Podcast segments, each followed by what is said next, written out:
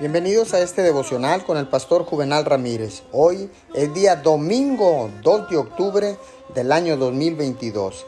La palabra dice en Hechos 27, 23 al 24.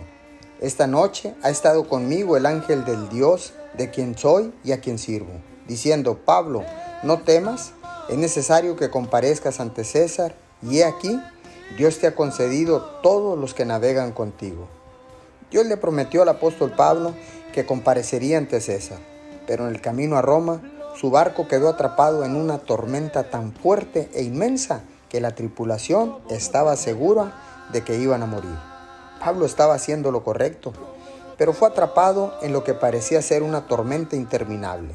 Aún así, se mantuvo en calma, creyendo que Dios no habría permitido esa tormenta si ésta le impidiera alcanzar su destino.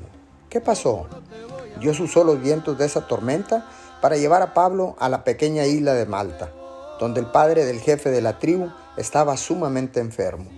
Pablo oró por él y fue sanado inmediatamente. Trajeron a otros a Pablo uno por uno. Él oró y Dios lo sanó. Los habitantes de Malta nunca habrían oído ni hubieran experimentado el poder sobrenatural de Dios.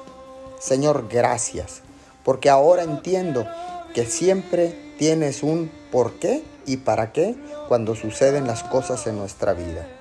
También, Señor, te doy gracias porque sé que tú siempre nos llevas a puerto seguro. Te damos gracias en el nombre de Jesús. Amén y amén.